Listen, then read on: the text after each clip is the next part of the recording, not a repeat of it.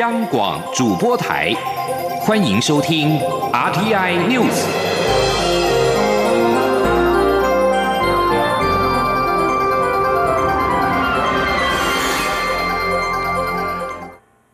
各位好，欢迎收听这节央广主播台提供给您的 RTI News，我是陈子华。第七十三届世界卫生大会 （WHA） 将在五月十八号到十九号以视讯形式举行。台湾参与 WHA 成为了热门的政治议题。外交部在今天强调，已经多次向世界卫生组织 WHO 严正说明，联合国大会第二七五号决议以及世卫大会第二十五点一号决议仅处理中国代表权的问题，未触及台湾。两项决议未赋予中华人民共和国在联合国及其专门机构代表台湾人民的权利。同时，外交部表示，台湾已是国际公认的自由民主国家，有自己完整、独立、先进的议会体系。只有台湾的民选政府才有权在 WHO 代表台湾人民，并且守护台湾人民的健康福祉。外交部再次呼吁 WHO 应让台湾完整参与所有的会议机制跟活动。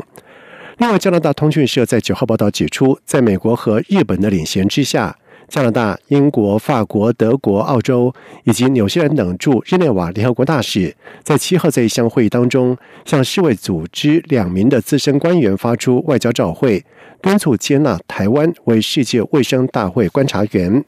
同时，加拿大外交部长审判，并且表示，加拿大鼓励 WHO 和台湾的专家接触，并且支持台湾有意参与全球健康讨论。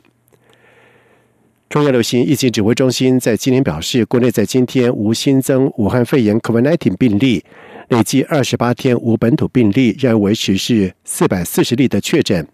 指挥中心指挥官陈时中表示，如果疫情再更稳定，五二零总统就职典礼参与人数就可以再放宽。记者江昭伦的报道。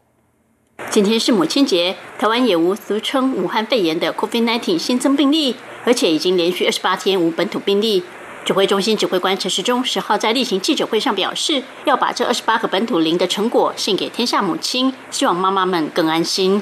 陈时中指出，由于连续二十八天没有本土病例，已经过了两个潜伏期，代表台湾社区已经非常安全。若疫情再更稳定，就会建议放宽五二零总统就职典礼参与人数。陈时中说：“至于就相关的一些活动，哈人数的放宽，那这都会持续进行。那我想，如果这几天更稳定的话，那我们也会建议哈，在总统在就职典礼的人数，哦上面可以稍微放放宽一些。”有媒体问到，既然社区已经相对安全，是否可能比照登革热宣布解除本土疫情？陈时中回复表示，登革热并不是全世界流行的疾病，有鉴于目前全球境外情况仍相当严峻，因此还是要严守边境的管理也会持续。陈时中进一步表示，也因为社区已经安全，医疗人员本来一有状况就会裁剪，因此目前并没有扩大筛检的计划。中国电台记者张昭伦台北采访报道。而台湾连续二十八天没有本土确诊案例，蔡英文总统在今天透过脸书表示，在母亲节的这一天，台湾连续二十八天没有本土确诊案例。他今天和行政长苏贞昌碰面时，特别摆上了二十八朵的康乃馨，向全体的防疫国家队以及所有的妈妈说声母亲节快乐，大家辛苦了。总统并且表示，这是属于台湾每个人共同努力的成果。证明台湾国内本土的风险相对很低，只要大家依据指挥中心防疫新生活运动原则，落实个人的卫生防护措施，就可以多前往配合防疫措施的店家消费。同时，苏贞昌也在脸书当中表示，二十八天零本土确诊案例，象征着台湾已经守住社情感染的防线，人民朝正常生活向前迈进了一大步。许多活动限制将会逐渐的松绑，只要符合指挥中心的指引，希望民众可以多走出门外，活络消费，也让身心更健康。而随着国内武汉肺炎疫情的趋稳，中央流行疫情指挥中心也大力推动防疫新生活运动。指挥官陈时中表示，指挥中心针对了餐饮业，正在演绎推动安心饮食认证标章。而相关的安心旅游也会逐步的实施，要让民众能够高高兴兴的抗疫。而据香港大学教授严国勇所率领的研究发现，武汉肺炎 （COVID-19） 轻症的患者在症状出现后不久，如果能接受使用三种的抗病毒药物的鸡尾酒疗法，康复比较快。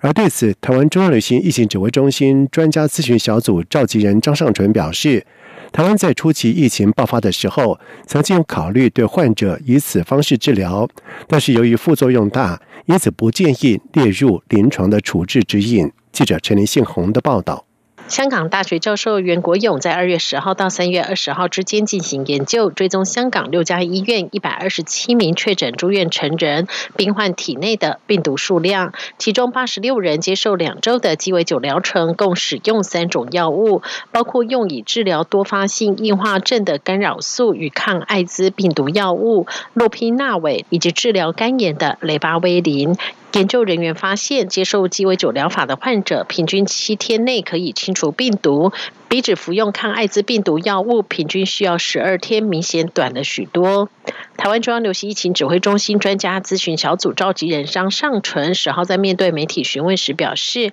使用干扰素的疗法在台湾国内专家小组第一次国内临床处置指引时就曾讨论，但由于副作用大，因此并没有纳入建议的治疗方式。至于单用抗艾滋药物，尽管副作用不大，但由于疗效不佳，因此也不再建议以这样的方式。治疗武汉肺炎，张尚纯说：“干扰素加上雷巴巴林，这是过去在新型肝炎病毒就很常使用的治疗方式。那治疗过程当中，常常副作用还蛮。”多的了哈，那也很高的比例的病人会出现这些副作用，所以当时我们并没有把它纳入到我们认定呃建议的一个治疗方式。单用抗艾滋药物副作用并不太多，确实是疗效并不佳，所以后来我们的改版以后也不再建议这样的治疗。至于如果把三种药物合并使用，张尚纯也表示，由于担心副作用太大，因此一开始就没有做这样的建议治疗方式。中央广播电台记者陈林信宏报道。而另外，为了保障儿童的权利，让家长可以尽可能的购买到符合儿童使用的口罩，中旅信息指挥中心也在今天宣布，从五月十八号开始，也可以预购幼幼平面口罩。